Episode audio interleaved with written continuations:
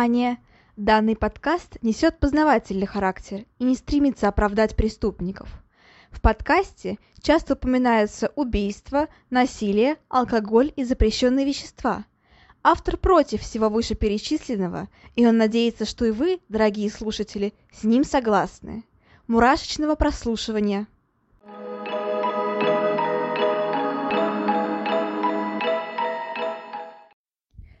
Всем привет! С вами снова Ульяна, и вы слушаете новый выпуск подкаста «Обратная сторона жизни». Всем добро пожаловать в новый выпуск, и начну сразу с вопроса. А каких вообще русских или советских серийных убийц вы знаете? Ну, наверное, первыми придут на ум какой-нибудь Чикатило, или, например, тот же пиццевский маньяк, ну, который известен под, ну, Пичушкин, больше известен как пиццевский маньяк.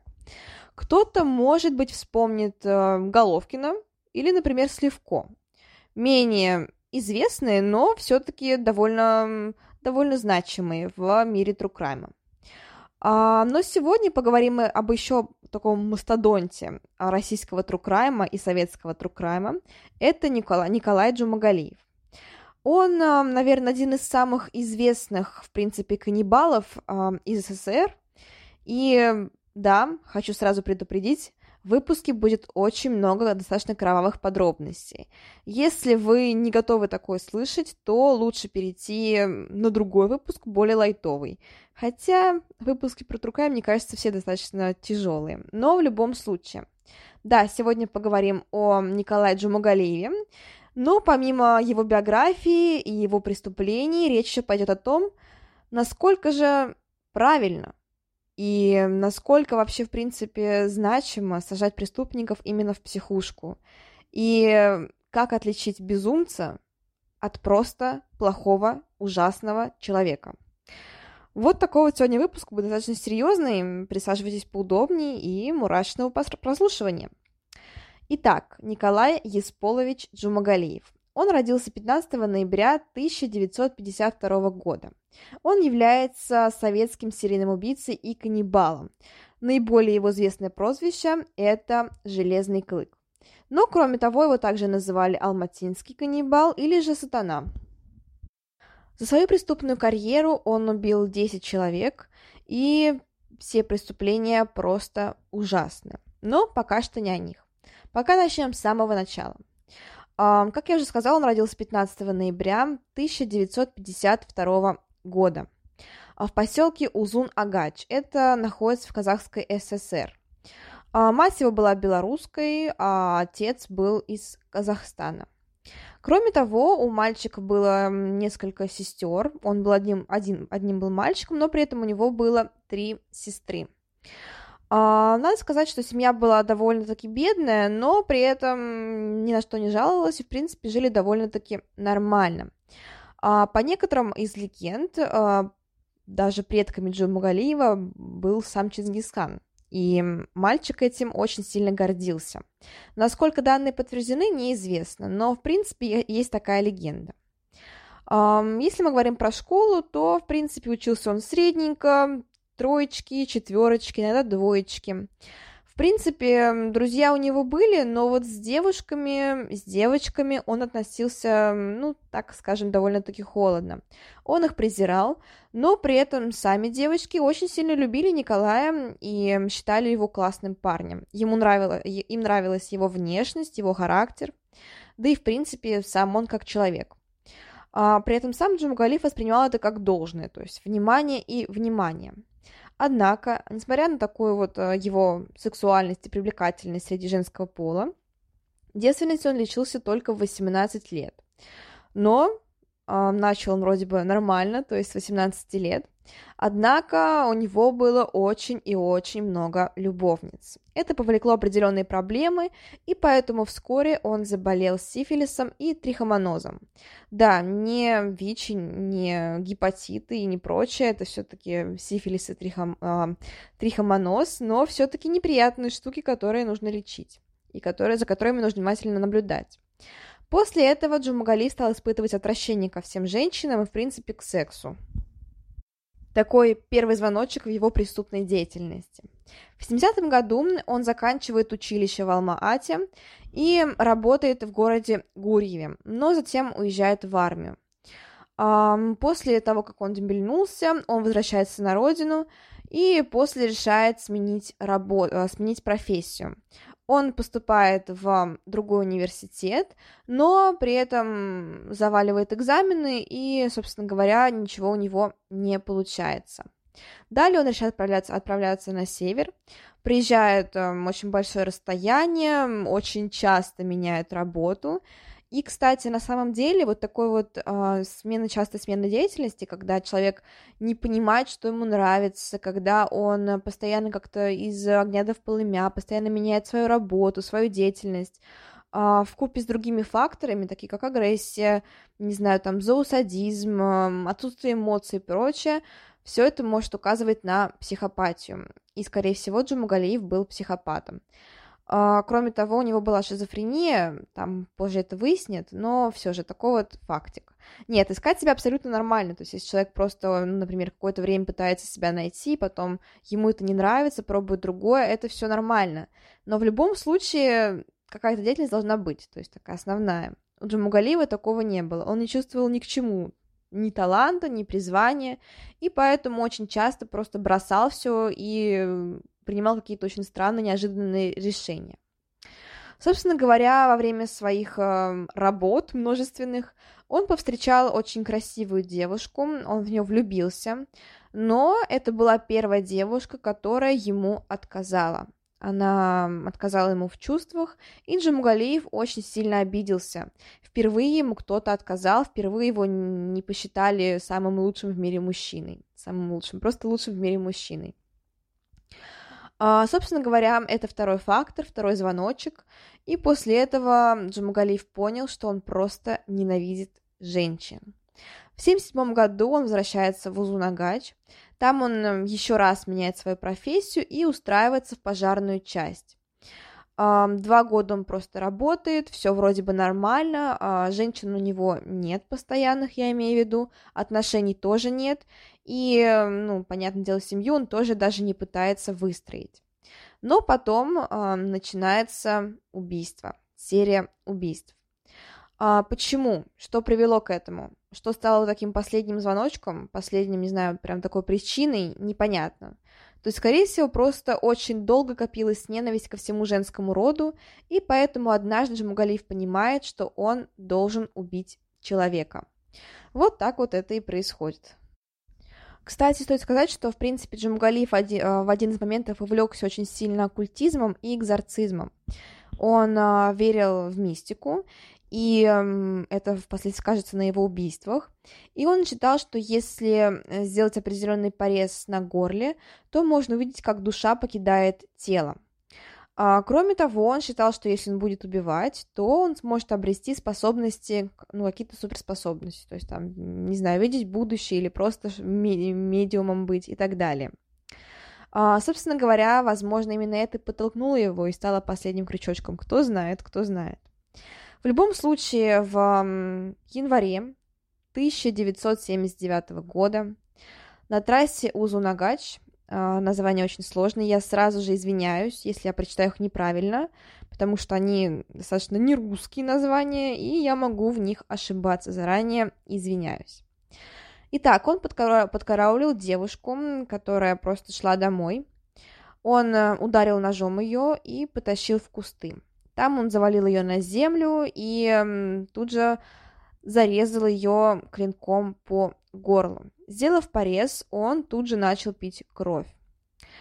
Он очень хотел, а, как говорил позже он сам, он хотел увидеть, а, как душа уходит, собственно говоря, из тела и обрести способности. Ничего, понятное дело, у него не вышло, но все-таки такое вот у него было увлечение. Хотя, опять же, кто знает, возможно, все это он врал. Кто же теперь разберет? Когда девушка умерла, а, Джамугалиев разделал тело и решил, что будет употреблять человечину в пищу. Он э, взял тело домой, и в течение некоторых, некоторого времени, там несколько недель, он э, делал из тела различные блюда. то есть он, их, он тело жарил, некоторые части, варил. Кроме того, он делал э, сало, и этим салом и питался. Сало он сделал из жира жертвы. Э, готовил также котлеты и пельмени, тоже все человеческого, человеческого мяса. Э, некоторые останки, по его же э, словам, он э, готовил к различным обрядам по вызову различных духов. А, то, что осталось от жертвы, он выкинул на помойку, и 25 января были найдены останки.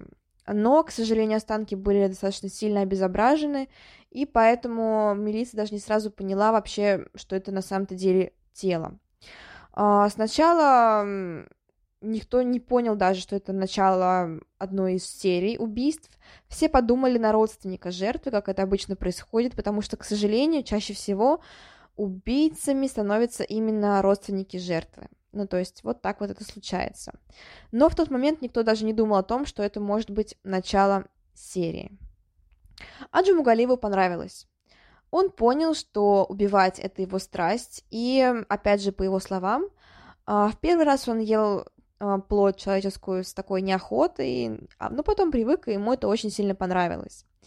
И поэтому действительно он вышел на охоту дальше. А, далее он совершает двойное убийство. А, он проникает в дом ночью, где спят а, мать и дочь, обе взрослые, мать пожилая, дочь взрослая. При этом в доме находится еще ребенок, который в это время спрятался в шкафу.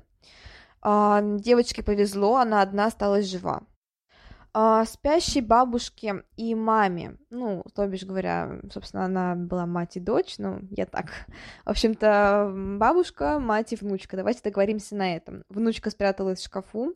Бабушке с матерью, к сожалению, не удалось выжить. Они спали, и в это время маньяк проник в их дом, перерезал им горло и расчленил их. А, тела он не оставил, он взял их с собой, а девочку он не заметил.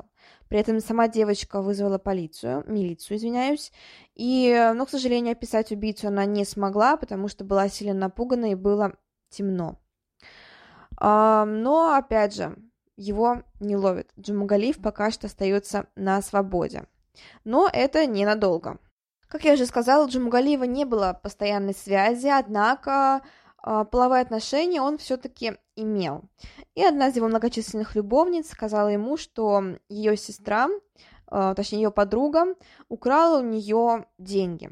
А, Джумагалиев, собственно говоря, взбесился от этого, и он велел своей любовнице привести подругу домой. Та ее привела, Джумагалиев уговорил ее на секс, и во время секса он задушил ее, перерезал горло и по классике уже выпил кровь. А, далее те же самые останки он сохраняет у себя и после ими питается довольно долгое время. А, он их засаливает, опять же повторюсь, и делает различные блюда. Также он замораживает, поэтому хватает ему надолго. Опять же, нет а, ни зацепок, ничего. Почему-то все молчат, и, собственно говоря, никто не думает на Джумагалиева. Однако ему вскоре не везет. А, в 1979 году, в августе, он, скорее всего, случайно стреляет своего коллегу. Это был мужчина, да, то есть первый раз а, он убил не мужчину, а, не женщину, извиняюсь, и, скорее всего, да, это убийство было, понятное дело, не спланированное, в принципе, оно не доставило мне никакого удовольствия, и он убивал из ружья. То есть, скорее всего, правда, был случайный выстрел, они выпивали вместе, возможно, Джамагалиев там что-то, может быть, э, а, его что-то расстроило, или он сагрессировал как-то, возможно, просто он хвастался чем-то, этим самым ружьем, и случайно выстрелил прямо в коллегу. Это видели остальные, и вот на этот раз, конечно, Джамагалиев попадает в суд уже, а, там составляют экспертизу, и все понимают, что Джамагалиев ненормальный. А у него выявляют шизофрению, и он попадает в психиатрическую больницу почти что на 5 лет. Однако здесь встает такой вот вопрос. Можно ли вылечить такого человека? Психиатры посчитали, что можно, потому что Джумагалиев вышел ровно через год. И, к сожалению, убийства продолжились. А, на этом моменте хочу остановиться поподробнее, потому что, ну, интересно очень порассуждать, вот как вообще вы сами считаете, то есть а, нормально ли это, когда человек сидит не в тюрьме, а именно в психушке?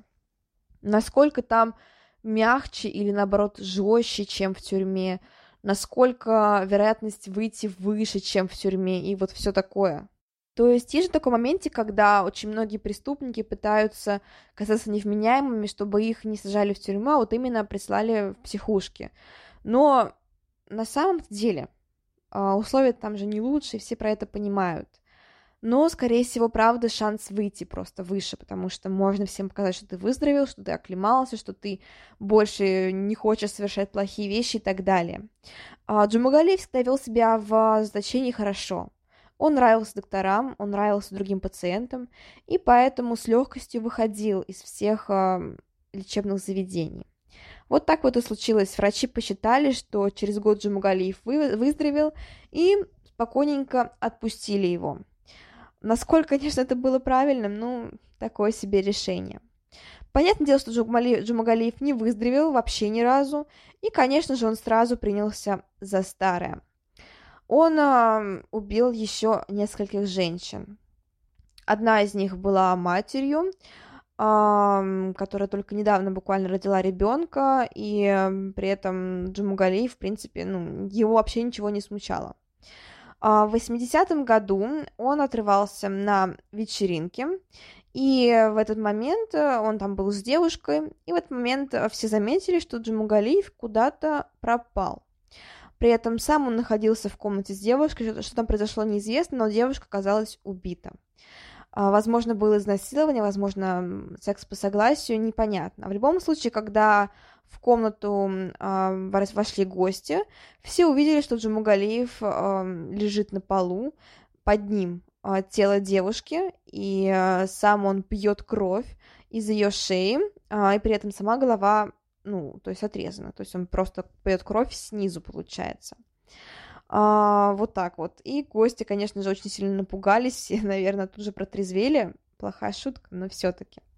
И, конечно же, все а, тут же бросились в милицию.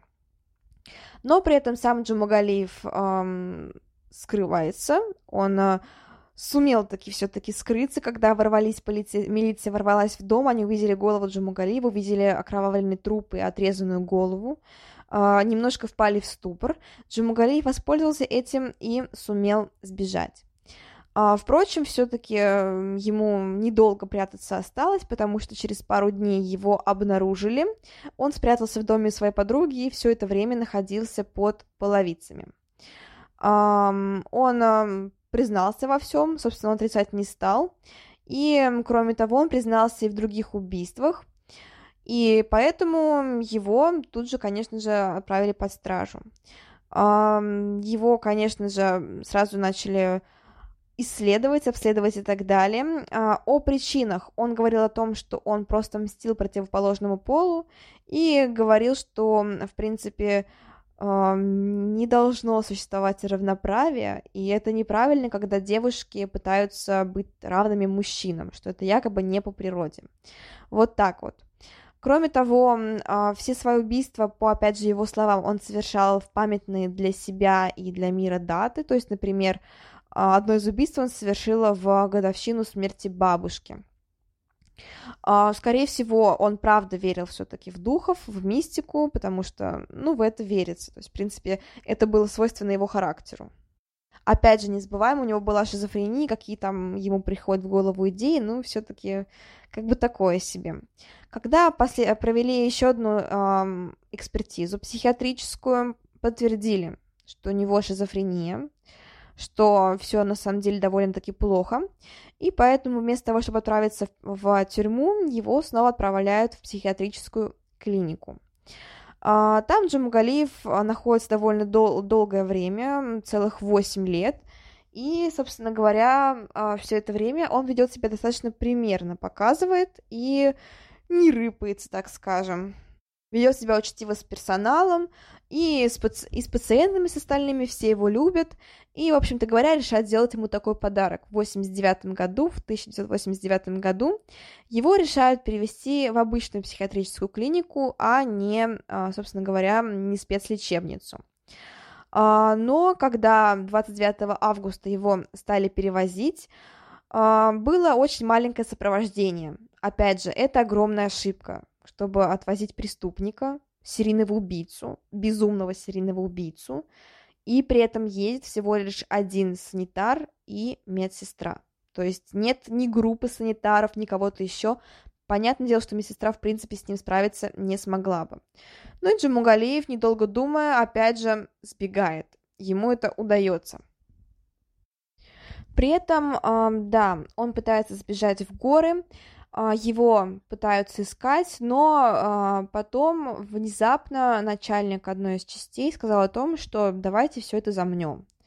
Это было встречено огромным негодованием, и, в принципе, мы напомнили о том, что у него тоже есть жена, и что его жена, как и другие девушки, женщины в опасности. Поэтому, понятное дело, все-таки операция продолжилась по поимке маньяка, и он, опять же, Мгалиев все это время пытается скрыться в горах, он пытается найти способы, как же ему все-таки скрыться окончательно. И да, на самом деле скрывается он довольно-таки долгое время. Примерно два года ему удается скрываться в горах, при этом он довольно хорошо выживает, он приспосабливается есть различные лечебные травы. Кроме того, он обменивает, опять же, те же самые травы у различных местных жителей, их он не трогает, обменивает он их на продукты. А, но, понятное дело, операция по поимке преступника продолжается, подключает даже дельтапланы, и Джамагалиеву это все очень сильно не нравится. И он решает во что бы то ни стало уйти от преследования и отправляет а, подложное письмо. Он обращается к своему знакомому, чтобы тот отправляет а, письмо, из, письмо из Москвы в, ну, в другой город. А в этом письме он пишет, что якобы вернется он не скоро, и что он сейчас находится в Москве, здесь очень много красивых женщин, и, в принципе, что если часть из них пропадет, никто даже и не заметит. Письмо отправляет он без марок и, в принципе, пытается кое-как подделать почерк якобы. Ну и, понятное дело, полиция на это, милиция обращает на это внимание. А, в прессе распространяются слухи о том, что Джумагалиев сейчас находится в столице, а, вся столица стояла на ушах, потому что, ну, никому не хотелось умирать, так скажем. А, даже органы пришлось вмешаться и сказать о том, что все хорошо, что это на самом деле просто слухи. А, но все равно волнение все-таки присутствовало. Ну, а как ему, собственно говоря, не присутствовать? Кстати говоря, он во время своего скитания, во время своего, так скажем, вынужденного существования в лесу и в горах, он все-таки совершает одно из убийств, и уже в 2014 аж году, 2014 году было доказано его последнее, десятое убийство над студенткой, которое произошло в 1990 году в Актюбинске. Он а, заметил свою жертву, когда, когда проходил мимо ее дома, и проник в ее дом через окно. Он опять же перерезал ее горло, по классике выпил кровь, отрезал голову а, и спокойненько себе вышел из дома. А, по некоторым данным, а, его заметил сосед, который очень сильно испугался окровавленного Джумагалиева, а, но при этом ничего никому не заявляет. А, вот так вот. Но опять же, эта жизнь ему быстренько надоедает, потому что, ну как быстренько, несколько лет он живет в горах все-таки. Но просто ему тяжело. Он живет в пещерах, у него нет ни дома, ни нормальной еды, ни нормальной воды, ничего. То есть, да, он меняет, конечно, там травы на еду, но, опять же, этого очень и очень мало. И поэтому у него созревает новый план. Он э, не хочет сидеть в тюрьме, но при этом понимает, что все-таки там будет лучше, чем в горах. И поэтому он решает попасть в тюрьму за какое-нибудь небольшое преступление.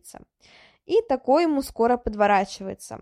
Он замечает, что недалеко пасется э, стая овец, и он крадет одну из овец. Э, при этом делает он это всех на виду, то есть даже не пытаясь скрыться. И, понятное дело, все сразу вызывают милицию, его ловят Джамагалиева и привозят в отделение. Там он говорит о том, что он на самом деле китаец, и он сбежал в Россию в поисках лучшей жизни, что в России ему нравится больше, и вообще Россия ванла. Он очень сильно надеялся, Джумагалиев, что его посадят на очень маленький срок, а позже он сможет отсидеться, передохнуть и снова выйти на свободу в пещеру. Ну или опять же по-другому из вариантов, что ему даже могут дать новый паспорт, и он начнет новую жизнь. А, но ему не везет. Через некоторое время после того, как его задерживают, прибывает следователь в этот самый участок. А, там он быстренько понимает, что это на самом деле никакой не китаец, это тот самый Джумагалиев, поскольку все-таки, ну, как бы есть и улики уже, и все такое, и понимает, что это Джумагалиев. После этого Джумагалиева возвращают на лечение в психиатрическую клинику, и, собственно говоря, вот так вот его и ловят. На самом деле, конечно, очень повезло, что именно в этот самый участок в этот самый день а, зашел этот самый следователь, который узнал Джумагалиева, иначе история могла бы сложиться совсем по-другому. Сейчас бы я рассказывала вам не о Джумагалиеве Николае, а о ком-нибудь неизвестном преступнике по типу Зодиака или Джека Потрошителя. А так, а, правда, такая вот интересная судьбоносная встреча. Тот самый следователь, который охотился именно за Джумагалиевым, который имел к нему дело и который прекрасно знал, как тот все-таки выглядит и как тот себя ведет. А, вот так вот. Так Джумагалиев оказался в снова психиатрической клинике в Казахстане. К счастью, к счастью, больше его оттуда не выпускают, хотя по некоторым слухам, а, по некоторым слухам он все-таки выходил на свободу, но это все не подтверждено, и э, что это больше похоже на городские легенды, что вот якобы он выходил на свободу некоторое время, что его отпускали, потом снова находили в окрестностях расчлененные обескровленные тела и снова возвращали его в психушку. Все это похоже на бред на самом деле, но для ночных сказочек, для ночных ужастиков, для хэллоуиновских ужастиков это, наверное, хороший, это, наверное, хороший сюжет. Вот так вот. А, сейчас Николай все еще жив. А, он находится в специальной психиатрической клинике. Там, к счастью, достаточно строгие требования к безопасности, поэтому он э, ну, не сбегает, и все нормально. Да и, в принципе, сейчас он такой же старичок, там ему за 70 уже, поэтому, наверное, даже если бы он хотел, он бы уже никуда не смог убежать. А, там, кстати, находит себе достаточно интересное хобби, он занимается ремонтом мелкой техники. И э, вот так вот, то есть, в принципе, что у него, все говорят о том, что у него достаточно хорошее поведение, что он э, работает хорошо, то есть, что он не ленится никогда, всем помогает, да и, в принципе, что никакой опасности он не несет.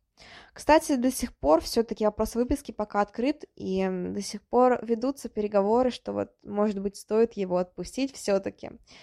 Но нет, это, как бы, мне кажется, плохой вариант, учитывая, сколько раз он сбегал, и понятное дело, что он так себя, может быть, и ведет хорошо, но насколько он себя будет вести хорошо, когда он выйдет, я не уверена, вот, честно говоря, не уверена. Кстати, сам Джумагалиев а, несколько раз подавал прошение о смертной казни, но ее не одобрили, потому что посчитали, что это просто ухудшение состояния, так его су- су- суицидальные мысли, все такое, в общем-то, в депрессию впал Джумагалиев. А, при этом в шестнадцатом году, то есть буквально совсем недавно, а, в 14-16 годах появились слухи о том, что якобы он тоже может сбежать, но все это всего лишь фейки. Да и опять же, очень многие исследователи говорят о том, о том кто с ним работал, что Джамугалиеву нельзя верить, и о том, что он э, дикий зверь, который воплощен в облаке, в облике человека. То есть, что он просто притворяется, что он такой хороший и надежный, а на самом деле он просто монстр, который лишь похож обликом на человека. Вот такая вот интересная история. Вопрос о том, стоит ли его отпускать. Ну, ну, эм, понимаете, то есть уже сколько раз была история такая со Списивцевым, с тем же, то есть вот сейчас с Джумгалиевым, что э, не досмотрели. Вообще психиатрия, конечно, очень сложная наука, и э, в некотором роде там не все можно проверить именно лабораторно. То есть все мы прекрасно понимаем, что это все-таки не та же самая не знаю, это не гинекология, не урология, не еще что-то, не, не знаю, не кардиология, нет показателей определенных. Да, какие-то есть. То есть там по мозговой активности, почему-то еще можно понять, если что-то у человека. Но все-таки все тесты, все в основном исследования, они достаточно ориентировочные. И эм, да, в некотором роде психиатрам, конечно, сложнее всего. Одна из самых, наверное, сложных специальностей. Именно вот потому что требует прям очень пристального внимания. А, нет э, ничего такого прям стопроцентного.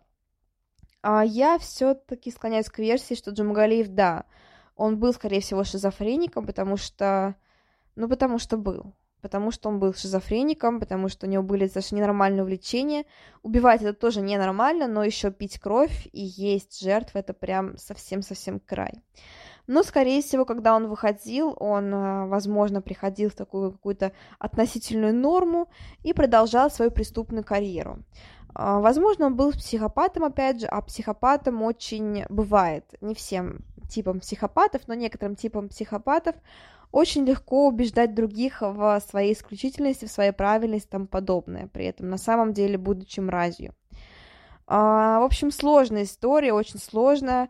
Опять же, этот вопрос о том, стоит ли его выпускать, который до сих пор открыт. То есть все еще думают об этом, стоит ли, не стоит ли. Но вот сейчас уже непонятно, потому что ему, в принципе, уже за 70 лет, сколько ему сейчас там даже посмотрю, ну, ему ровно 70 лет. То есть он уже прям такой старичок-старичок. И, наверное, навредить он больше не сможет, ну, кто знает. Лучше, наверное, все-таки перестраховаться. А, кстати, кому интересно, про Джумагалиева есть а, некоторые выпуски, то есть, например, тот же тоже следствие вели, наверное, одна из, один из самых интересных выпусков, который называется «Сатана». Я прям смотрела на одном дыхании, прям очень мне понравился, наверное, мой, мой любимый, наверное, выпуск, и, в принципе, ну, прям очень-очень крутой.